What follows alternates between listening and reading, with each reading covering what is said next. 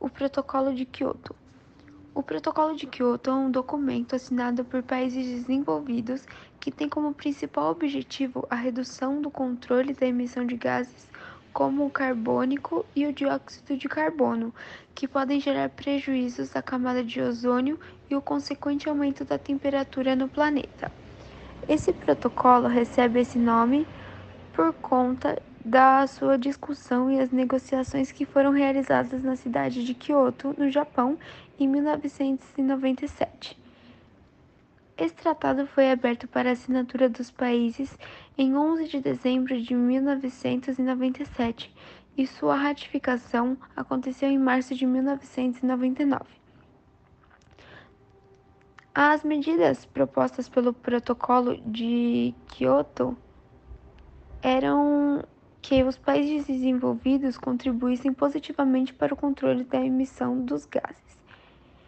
É, e dentre as principais propostas estavam o aumento da promoção de práticas autossustentáveis, especialmente ligadas ao manejo florestal, como reflorestamento, por exemplo, mais formas de agricultura sustentável com menos impactos ao ambiente, maior utilização de fontes limpas e renováveis de energia a realização de pesquisa com o objetivo de encontrar tecnologias ambientais seguras, a redução da emissão de metano, a colaboração entre os países participantes do Protocolo de Kyoto, visando a adoção de tecnologias mais seguras.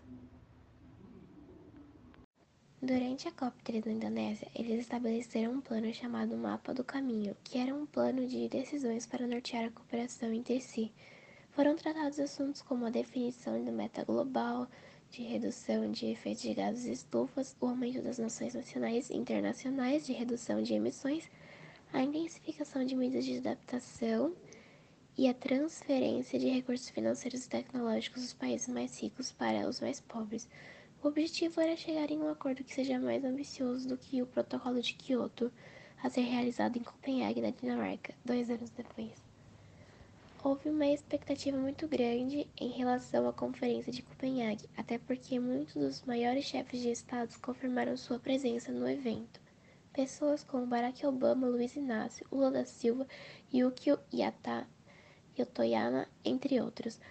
Uma das maiores preocupações era a adoção de compromissos maiores com a redução de emissões de gases pelos países emergentes, como Brasil, Índia, África do Sul, China, e muitas nações afirmaram que não aceitaram que esse grupo não tivesse mais responsabilidades. Em contrapartida, os países emergentes diziam que os mais ricos não cumpriam com esses compromissos assumidos na Co Convenção do Clima de Protocolo de Kyoto em relação às reduções das emissões de gases e também em relação à transferência de recursos financeiros e tecnológicos para países que possuíam menor renda. Muitas, após muitas é, discussões, convenção foi vista como um fracasso total, porque ela estabeleceu metas voluntárias sobre somente sobre alguns países e eles não seriam obrigados a cumpri-las, o que gerou muita incerteza sobre o futuro das negociações internacionais sobre as mudanças climáticas. O Acordo de Paris. A COP21 em Paris chegou ao fim, trazendo como resultado o tão aguardado Acordo Climático. Diplomaticamente, o acordo pode ser considerado um sucesso, aprovado pelos 195 países mais a União Europeia. Ele reforça a meta de um aumento máximo na temperatura entre 1,5 grau e 2 graus. Além disso, prevê a criação por parte dos países considerados ricos de um fundo de garantia de 100 bilhões de dólares anuais, voltados para o financiamento de medidas de redução das emissões. Ele apresenta as condições para um avanço na redução das emissões, porém não aponta claramente uma direção a ser seguida. As lacunas começam a aparecer ao observarmos a falta de prazos de definição e ações concretas que ajudem a atingir essa meta, além das índices e das propostas voluntárias levadas por cada país nenhuma ação oficial foi definida para frear o número de emissões e, consequentemente, o aumento da temperatura global. E sabemos que, mesmo que todas as índices sejam cumpridas, Ainda assim, não seria suficiente para o acordo ser cumprido e o nível da temperatura não passar de 2 graus. O limite de 2 graus é considerado crítico, pois, caso seja ultrapassado, levaria a uma modificação drástica do clima na Terra, influenciando diretamente na produção de recursos para os seres humanos, dentre outros impactos. A proposta do acordo é otimista, porém irá demandar um esforço gigantesco de todas as nações.